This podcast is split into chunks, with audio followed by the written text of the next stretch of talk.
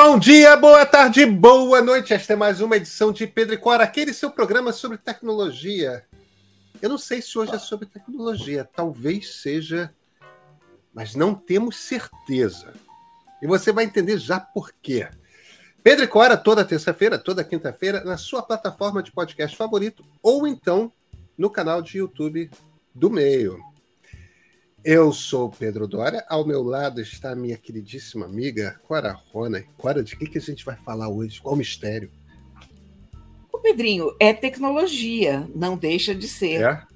Mas é muito delirante. Objetos voadores não identificados.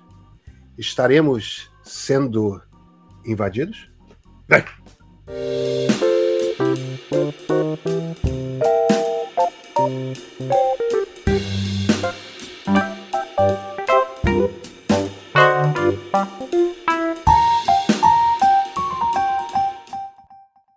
Cora, eu estava pensando aqui de como introduzir esse assunto esquisito. E, e, a coisa que fica me vendo é aquela espiral da abertura antiga de Além da Imaginação. Ah. Sabe, aquela coisa assim, a musiquinha, tudo mais. Estamos num mundo é, onde até o improvável acontece, tudo mais. Tem aquele monólogozinho no início. Então, em inglês era da Twilight Zone, né? A zona do The Twilight Zone. Onde, onde as coisas. Aqui é para além da imaginação, que é um bom nome também, porque. Eu acho melhor. É, é, eu acho que tem algo de mais misterioso na zona do crepúsculo. Porque a zona do crepúsculo a gente chama de, aqui no Brasil, de a hora de Santa Maria, né? É aquela hora que não é nem dia nem noite. Eu não sabia que tinha esse nome. É a hora de Santa Maria. A, é uma hora a zona muito ruim para dirigir. É, é ruim para tudo e tem uma e tem uma mudança hormonal em todos nós quando começa a escurecer e que dá uma deprimida mesmo. Então todo mundo se sente meio esquisito nessa hora, baixa energia, baixa. Tem um, poema muito bonito do Álvaro de Campos um fragmento de Ode em que ele conta exatamente quando a noite é, a noite vai caindo. É, é tão bonito a noite com o seu manto franjado. Ai, eu não lembro desse, eu vou disso? atrás dele. Não é lindo, desse. lindo. Vou, vou atrás. Um dos poemas mais bonitos. Ai, meu Deus. Clara, enquanto, enquanto você se acerta aí com os gatos e a câmera, a gente tem de falar. A gente tem de falar de objetos voadores não identificados, porque parece que é um por dia agora, né? E, e os canadenses e os americanos estão saindo derrubando esses negócios e está todo mundo discutindo o que são essas coisas. Porque são. É, é, OVNI. Primeira coisa que a gente vem à cabeça quando a gente pensa em OVNI é X-Files, Contatos Imediatos no Terceiro Grau, é, é, é, é a gente fala de naves extraterrestres, né? O, o mundo passou os anos 50, 60 e 70 achando que a gente estava na iminência de ser invadido uh, por, por esses seres que vêm do espaço. Mas objeto voador não identificado é um termo técnico que se usa quando você vê um objeto voador que não é identificado. pode ser qualquer coisa, pode ser fogo-fato, né? É, aquelas bolas de fogo que tem às vezes em cima de cemitérios, tipo de coisa, pode ser. O problema é o seguinte: a gente está falando de objetos que são voadores. É, são três, se eu não me engano, que foram abatidos pela Força Aérea Americana, um no território canadense, dois no território americano que voam entre 20 mil e 40 mil pés. Para as pessoas terem uma noção, um avião de carreira voa por volta de 3 mil, 30 mil pés. Então a gente está falando de um objeto que voa mais ou menos na mesma, na mesma linha. Alguém não está querendo deixar sua câmera em paz? Não, é, para quem só está nos ouvindo, a minha imagem tem balançado para cá e para lá porque eu estou gravando do meu notebook, como sempre, mas a flor subiu na mesa e resolveu esfregar a cara no canto do notebook. Então, eu tento segurar o computador, mas o que, que eu posso fazer diante de uma gata insistente? Muito pouco. É muito pouco, muito pouco. O, o, o, fato é o seguinte: temos um mistério. Esse mistério tem um contexto. Os Estados Unidos abateram na semana passada um balão chinês. Um balão Esse bem identificado. Os Estados Unidos inteiro tinha um equipamento de comunicação, quer dizer, aparentemente era um balão espião. Agora, ao mesmo tempo, é uma aquela coisa meio esdrúxula, porque um balão que é um balão grande o suficiente para carregar uma coisa que foi descrita como do tamanho de um ônibus é um balão grande que não acaba mais. tipo, não tinha como ser discreto. Os chineses mandaram um balão espião para os Estados Unidos, tipo, jura? Os chineses dizem que é um balão meteorológico os americanos dizem que o equipamento não é compatível com balão meteorológico. Não, e não os, é chineses, pra... os chineses ficaram danados e soltaram nota oficial dizendo que isso não ajudava as relações entre os dois países, mas espera aí. Você assim? manda, você manda um balão, porque eles dizem que é uma aeronave civil. Você manda um balão, qualquer espécie de balão, para cima de um outro país, me parece que outro país está no seu pleno direito de, é claro, de abater aquele aéreo. trem. Espaço aéreo, claro. Não, não, é? não tem, do, do, ponto de vista legal, os chineses dizem também que os americanos vivem mandando balão para a China, o que eu não duvido. Não, é evidente que não. E eu tenho Mas... que eles devem abater todos os balões que chegam lá, e apenas isso não sai na imprensa. É isso, é né? isso. Enfim, o, o, o Congresso americano está no pé da Casa Branca, quer que a Casa Branca deixe claro quais são os critérios, quando que você abate, quando que você não abate um objeto voador não identificado, porque a Casa Branca não está divulgando. A Casa Branca não está divulgando qual é a natureza desses objetos. A gente está falando o quê? De um drone? A gente está falando de outros balões? A gente está falando de um satélite de baixa órbita? Eu não sei se tem satélite que flutua a essa altura. Acho que não. É, é, não entendo o suficiente sobre isso pelo que a gente vê das fotos, apareceram poucas fotos, mas são fotos de barcos recolhendo alguma coisa como plástico, né? É. É, é, é, é que pela parte não dá para entender. Agora, não. São três objetos que aparentemente tanto o Canadá quanto esse avião, esse caça que abateu o, o, OVNI no Canadá, embora fosse um caça americano, é porque o Canadá e os Estados Unidos têm um acordo de radar em toda a América do Norte e as duas forças aéreas trabalham unidas. Então, se tem um caça americano mais próximo o, o Justin Trudeau, que é o primeiro-ministro canadense, pode dar ordem. E aí é um caça americano que abate, mas foi por ordem do primeiro-ministro canadense, quer dizer. E agora eles estão procurando sobre o território indígena esquimó, é, onde que esse negócio caiu, que ninguém, parece que ainda não foi localizado. Cora, aparentemente Estados Unidos e Canadá estão sendo invadidos por OVNIs. De verdade. Olha aqui. E faz muito mais sentido para mim do que Varginha, sabe? Porque lá, aqui no Brasil, durante muitos anos, eu não sei se ainda se cultiva isso, mas se cultivava a ideia de que havia discos voadores posando em Varginha. Tinha um, inclusive uma pista de pouso, tinha um ET de Varginha enorme na entrada da cidade, era uma escultura horrenda. Então, ah, eu, na época, eu ficava completamente bolada com aquilo pelo seguinte, porque, porque Varginha, se você é um ET, você, olha, a gente vê o esforço que está sendo a corrida espacial no planeta Terra, né? Trabalhão que os russos tiveram com os seus cosmonautas aí Vieram os americanos com seus astronautas. Quanto dinheiro custa você mandar objetos voadores bem identificados lá para fora? É razoável supor que em outro planeta isso fosse igualmente difícil de fazer. Então você imagina, estão lá os todos aqueles ETs extraterrestres, trabalhando numa nave complicadíssima para atingir um outro sistema, né? porque o sistema solar não é, porque a gente meio que conhece os planetas aqui em volta, não são habitados, mas enfim. Então, eles encontram um outro planeta e eles vão pousar em Varginha. Sério. O normal seria eles irem para Pequim, para Washington. O Canadá, Canadá não é uma péssima ideia, mas o que, que eles iam fazer em Varginha, no interior do Brasil? Enquanto a gente conversa, estamos conversando na noite de segunda-feira, esse programa vai ao ar de manhã na quarta, na terça, perdão.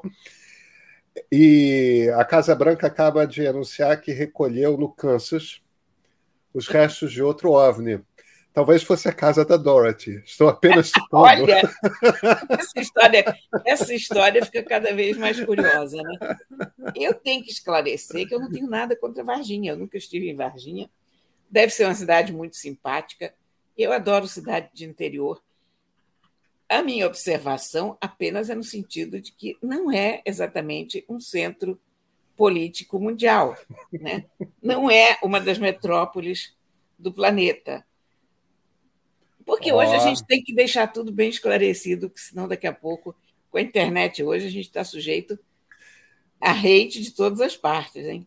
O, o, o, olha que às vezes a gente não compreende a alta inteligência. A turma, por exemplo, que sequestrou a Voyager 1, essa turma achou que as, os seres inteligentes do planeta Terra eram as baleias, como nós vimos em Star Trek 4. Isso é Aliás, verdade. não, no, no, Star Trek 4 não, foi no, foi no primeiro ou no 4? Foi no, eu posso estar misturando, Cora, mas enfim, você entendeu. Entendi. Olha, eu já acredito que os animais a quem os extraterrestres deveriam procurar seriam os gatos. Mas ainda ah. assim, eu não sei se eu pararia em Varginha. Eu pararia naquela ilha no Japão, que é uma ilha só de gatos. Ah, aquilo é um problema. Né? Aquilo é um problema, sim. Então, é. haveria muitos outros destinos para um disco voador. Então, eu sempre achei, na época que se chamava disco voador, eu sempre achei que Varginha não combinava, e por isso que eu desconfiei da autenticidade daqueles relatos, sabe? Clara, qual, quais são os seus filmes favoritos de disco voador? Ah, eu acho que é ter o meu favorito. Não, não sei. O dia em que a Terra parou, eu acho espetacular. Ah, eu, eu, eu, eu, ia citar justamente o primeiro, né? É... Clato Barata Nicto. Clato Barata Nicto, é. É, não, o dia que a Terra parou, eu acho espetacular e eu gosto do Spielberg, eu gosto mais de contatos imediatos do que de ET. Eu gosto de ver ET com meus filhos. É uma gracinha o filme. É uma gracinha o filme. Eu acho que é um filme tão poderoso para criança, para criança pequena, para criança assim de 6, 7, 8 anos. Eu acho um filme incrível. E, e acho muito Steven Spielberg, acho uma delícia. Tenho tenho memórias emotivas, porque afinal de contas, quando a T estreou, eu era uma criança de uns oito anos, uma coisa assim. Agora, eu gosto mais de contatos imediatos no terceiro grau. Cara, eu não sei, eu, eu tive uma paixão por ET. Sabe? O... É muito bonitinho, é muito bonitinho. Mas eu é, acho é, que é isso, é bonitinho. Não, eu, eu, bom, eu preciso rever, eu não revejo. O Clato Barada Nicto continua lá firme. O dia em que a Terra parou continua ah, É um grande filme. É um, um grande, grande filme. filme. Um grande é, filme. É. E, e, e, um dia que a Terra parou, que aliás eu recomendo a todo mundo assistir, não é a versão com Keanu Reeves, é uma versão não dos anos 50. Exatamente, a primeira e, versão. E, e, é uma coisa muito interessante, porque é dirigido pelo Robert Wise, né? É aquele filme com cara de filme de ficção científica B, porque não, tinha muita ficção científica, muito terror de, de cinema B nos Estados Unidos nessa época.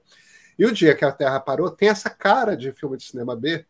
E, no entanto, é dirigido por um dos maiores diretores. É, é o cara depois fez.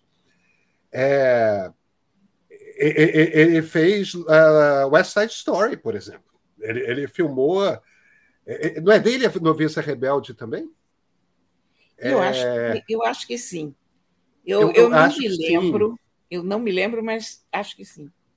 Agora, é... o, o dia em que a Terra parou tem cara de filme B, mas não é. Quer dizer, é muito curioso como ele usa a estética do filme B, mas ele faz um filme A sob todos os aspectos. Cora, é isso mesmo. O cara ganhou dois.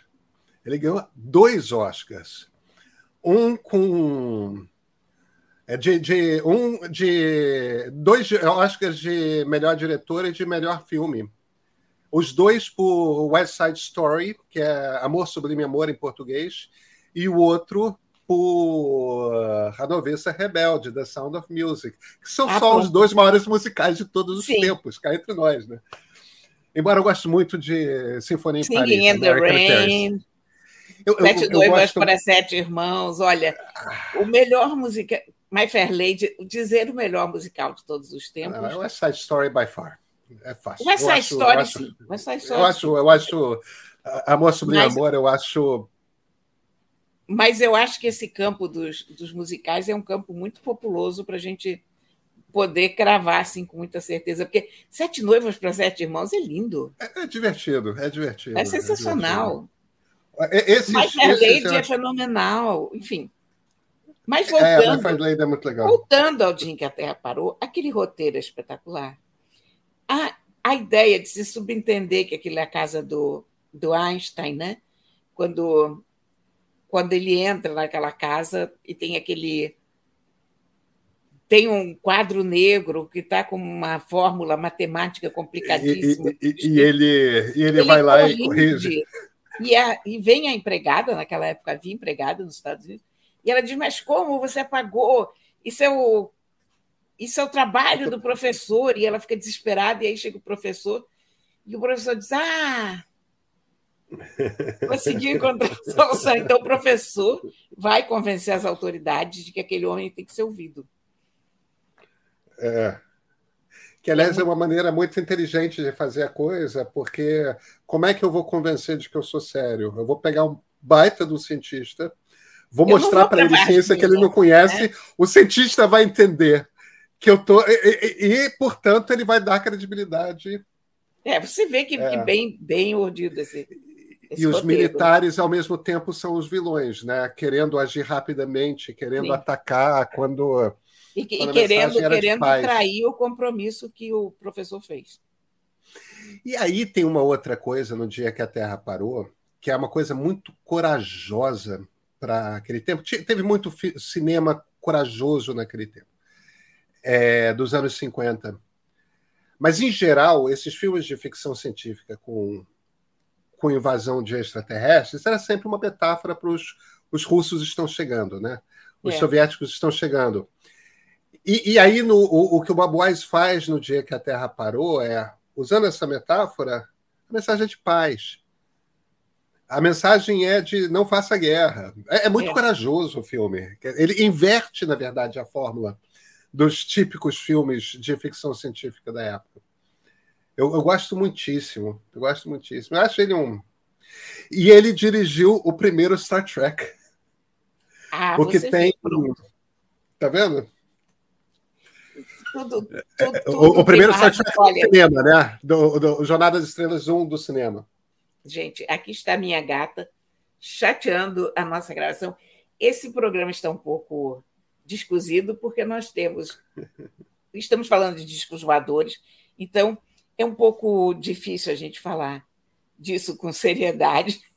Muito embora eu tenha feito uma entrevista uma vez com um general lá em Brasília, eu esqueci o nome do general, o general levava aquilo profundamente a sério, tinha, tinha visto vários, vários OVNIs ao longo da vida, em Uberlândia, sempre lugares assim esquisitos, né? Não era em Nova York, não era em Washington, não era em Ottawa, era sempre em Uberlândia, Ceilândia, sempre umas coisas assim esquisitas. Bem, whatever. E temos, ao mesmo tempo, uma gata que insiste em atacar o meu computador, de modo que hoje está tá difícil. É. Corá, sim, o Jorge Amado aí atrás? Eu tenho, porque me ocorreu o seguinte: eu tenho dois Jorge Amados, não é um só, não. Porque com essa história de carnaval, hum. carnaval é aquele tempo bom para você se retirar para o teu quarto, ligar no ar refrigerado, pegar um bom livro, mergulhar na leitura e ficar entretido durante três dias sem parar. Aí você vai dizer, mas poxa, você vai recomendar Jorge Amado nessa altura do campeonato? Um livro de 1958, outro é de 1959. Ah, eu, acho ele um dos grandes escritores mas, brasileiros. Pois é, mas você quer ver que coisa interessante? A Companhia das Letras fez novas edições. Fez umas edições especiais de Gabriela Cravo e Canela e de A Morte a Morte de Quincas Berro d'Água. São duas edições espetaculares. Você sabe que eu tenho um fraco por boas edições. Olha como é bonito isso. Mas que coisa linda, eu vou comprar isso. Olha que coisa espetacular, tá vendo? Que coisa tão bonita. É um conceito de edição ilustrada muito diferente do que você ter desenhinhos ao longo dos, uhum. dos capítulos. O que eles pediram foi, tanto num livro quanto no outro, que artistas importantes fizessem a sua interpretação visual daquela história. Então você tem essas edições precedidas por obras de arte. Ah, que são, coisa tão legal. São que coisa lindas. tão legal. Então são livros que te dão um prazer de leitura enorme. Uh, eles têm um tratamento muito muito sério também editorialmente, porque eles têm o, o Gabriela Cravo Canela tem um prefácio da Josélia Aguiar, que fez uma ótima biografia do Jorge Amado, e um pós-fácil do José Paulo Paz. Situa o livro na época, como estava o Brasil, como estava a vida do Jorge Amado. E olha, o ensaio visual é de Goya Lopes, esse do Gabriela Cravo e Canela. É um pouco redundante a gente recomendar esse livro aqui do Brasil, porque é uma das obras mais queridas da, da literatura, da literatura brasileira. brasileira. Virou filme, virou novela. Aliás, uma das melhores novelas da Globo, eu acho. Assisti na época, achei sensacional. Então, é, continua sendo uma leitura fabulosa, sabe? E é uma daquelas leituras boas para carnaval, porque é um grande folhetim. É uma coisa que você vai realmente deitar ali na rede, no sítio, ou em casa, você vai mergulhar nesse livro, você vai lá para longe, para Ilhéus, vai ficar longe do Rio de Janeiro, você vai vai se encantar com isso aqui. E a morte, a morte de Quincas Berro d'Água, também é, é muito bem tratado. Ele tem um prefácio do Itamar Vieira Júnior, que é o. Do, o autor Tarado? Exatamente, o autor que mais vendeu em 2022 nesse país. Um best-seller, o, o Torturado, que já está sendo publicado em não sei quantos idiomas, porque eu sigo o Itamar no Facebook, e todo dia ele bota a capa de uma edição diferente do, do Torturado. É na Croácia, é na Turquia, em todos os lugares. Você imagina um lugar, lá tem uma edição de Torturado. Então, isso aqui está lindamente feito, tá vendo? Aqui o artista que foi foi chamado aqui é Marep e fez um ensaio visual. E são, eu acho que são dois livros muito emblemáticos do, do Jorge Amado, que eu acho que a Companhia das Letras não fez isso à toa. O Gabriela, eu acho que é o romance mais popular do Jorge Amado, disparado. E A Morte é a Morte, de Quincas Berro d'Água, é o mais endeusado pela crítica. É considerado universalmente a melhor coisa que o Jorge Amado escreveu. É, o Jorge Amado é um, é um cara muito interessante porque no tempo dele, ele, ele, sofreu um bocado de desprezo, né, por ser um autor popular. Porque aquela, ele escrevia e vendia época, muito, né? É. era, era um preconceito. Aliás, não, esse preconceito não é só brasileiro e nem só daquela época também. Em geral, os autores muito populares, que vendem muito, sofrem com o esnobismo do pessoal que, que é. é considerado chique, mas que não vende nada, ou vende muito pouco. E o Jorge Amado, visto, eu acho que a essa distância segura no tempo, ele sobrevive muito bem. Ah, mas com toda certeza. Sabe? Eu ele, acho ele, ele não era um, um autor de livrinhos inconsequentes, ele era um tremendo romancista. Não, e, e, eu acho que e eu acho que ele tem uma coisa de traduzir a Bahia que talvez nenhum outro escritor tenha. Não, ele, nenhum... tem, ele tem uma baianidade, uma brasilidade também. É, né? é mas, mas é mais uma. Eu não estou querendo dizer que ele. É, é... eu, eu, eu, não estou querendo dizer com isso que ele seja um autor regional, porque até é, é, é, aquela velha máxima, você fala da sua aldeia. E você fala do né? mundo. É. Então, eu não acho que ele seja um cara, um autor regional, como não acho que Guimarães Rosa, por ser excessivamente mineiro, e ele é mineiro até o último talo, seja um, um autor regional. É Assim como Zé Lins do Rego, que eu acho que descreve o, aquele Nordeste mais para cima. Ah, muito bonito. Brilhante, e não é Bahia, que é um bicho muito diferente. É... A gente tem grandes escritores, mas o, o, o Jorge Amado ele constrói uma literatura muito popular, estava descrevendo como folhetim, porque é isso mesmo, folhetim. Só que dentro da fórmula do folhetim, ele traz personagens extremamente carismáticos, personagens que cujas dores e desejos e tudo mais são muito reais. E ele te joga dentro daquela cultura que é a Bahia, é, que a Bahia vive a própria baianidade de forma muito intensa. Poucos, eu acho que poucos lugares vivem. Eu, eu tenho uma, uma tese, me perdoem o, o, o, os outros, mas eu tenho uma tese que é o seguinte: Pernambuco, Bahia, Minas, São Paulo e Rio Grande do Sul e Rio de Janeiro é, têm culturas muito próprias existe uma cultura do Centro-Oeste, existe uma cultura nordestina, existe uma cultura sul. Agora, Minas é só Minas, Minas não é Sudeste. São Paulo é só São é, Paulo. É verdade, você tem razão. É, é, Pernambuco, Bahia, Rio de Janeiro. Rio de Janeiro é só Rio de Janeiro. Aí é, é, é, é até mais fechado, nem né? a capital. É o estado da Guanabara. Você sabe quem tem uma personalidade assim? O Acre. Ah, eu não Rio. conheço o suficiente para então, saber. É? é, o Acre é o ponto fora da curva dentro da Amazônia. É muito curioso. Ah, pode ser interessante. Eu, não, eu não, conheço o suficiente eles, eles são extremamente. Uh, eu ia dizer bairristas, mas bairrista não é a palavra que eu estou querendo encontrar.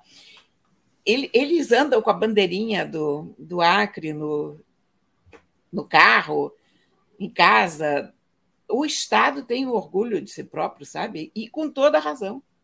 Com toda razão, claro. porque é uma, espécie, é, é uma coisa especial ali. É, é uma cidade linda, Rio Branco. Tem uma cultura local incrível, densa, peculiar. Deu uma quantidade de pessoas bem-sucedidas. É, é, um, um estado muito interessante de visitar. Eu fiquei apaixonada pelo Acre quando eu estive lá. Ah, que interessante. Eu não conheço o Acre. É... Eu conheço Pará só, na região norte. O que é um absurdo, porque minha mãe é manauara, né? Eu não conhecer o estado do Amazonas é, é um absurdo, porque eu sou filho, neto de dois manauaras, é, é... E, e, não conheço Manaus meu, meu avô se mudou para o Rio, meu avô era político, ele se mudou para o Rio nos anos 50 e cá a família ficou. Eu gosto muito então... de Manaus também. Mas eu acho que Rio Branco é o lugar diferente, quer dizer, é a cidade que se destaca na Amazônia por ser diferente do resto que está em Interessante. Volta. Eu conheço Belém, eu conheço Pará, conheço Belém, conheço algumas regiões próximas, é, mas eu não, eu não conheço realmente. Agora, a Bahia é muito forte e e tem uma coisa que eu acho que, que, que, a mim bate muito no Jorge Amado a respeito de Jorge Amado, que é uma memória afetiva eu acho que eu até comentei isso da última vez, mas teve um determinado momento no final da minha infância, início da minha adolescência, que eu queria escrever e tal. E meu pai fez, bem, você vai aprender então copiando. E, e, e me botou, ele abriu o capítulo inicial de Bahia de Todos os Santos, do Jorge Amado, e copia. Eu não sei por que, que ele escolheu o Jorge Amado, ele simplesmente se virou e falou: escrevia muito bem, escrevia muito fácil, é assim que você tem que escrever, copia. Sim, foi. Mas, mas, mas é um prazer ler Jorge Amado até hoje, sabe? Eu, esses livros chegaram, não é a primeira reedição desses livros, esses livros nunca saíram de catálogo. Toda o Jorge Amado já foi publicado por uma editora, por outra, vai volta, tem edições diferentes, bonitas sempre às vezes mais baratas, mas ele está sempre em catálogo. Agora chegaram essas edições tão lindas que me chamaram a atenção. Eu digo, gente, mas que, que tratamento lindo que eles deram esses livros. E, e eu adoro quando um livro recebe um tratamento tão bonito. Eu gosto muito das editoras que prestam atenção ao objeto livro. E eu, eu acho, eu acho que hoje isso tem acontecido muito, como eu já falei aqui algumas vezes, por causa dos booktubers, que, que são as pessoas que fazem YouTube de livros. Então, ah, eu acho que você tem razão. É, Instagram, TikTok quando também você, tem. Né? você tem esse tipo de coisa, né? O livro fica muito bonito de se mostrar. Mas não é uma coisa espetacular isso aqui? Eu, eu fiquei encantada com essas edições. São muito, muito bonitas. Muito. E eu acho que combina tão bem com o carnaval. Está chegando. Porque é uma leitura boa, é uma leitura que te dá muito prazer. Não requer que você pense demais. O, o Jorge Amado consegue trazer você para dentro dos romances com muita facilidade. Você não tem que ficar voltando no primeiro capítulo ou no segundo para saber onde você está na história, o que foi que alguém falou ou deixou de falar. Não, tudo é, é contado com muito com muita fluidez, com, com muito gingado, com muito, muito, muito bom humor. Enfim, são delícias de ler, sabe? Clara, eu já sei o que, que eu vou levar comigo para a Bahia, onde eu vou passar. Ah, você está vendo? Super recomendo. Você vai, vai ser a leitura perfeita, juro para você. A gente se vê na quinta-feira? Com certeza. E trata aqui, Taquara. Thank you.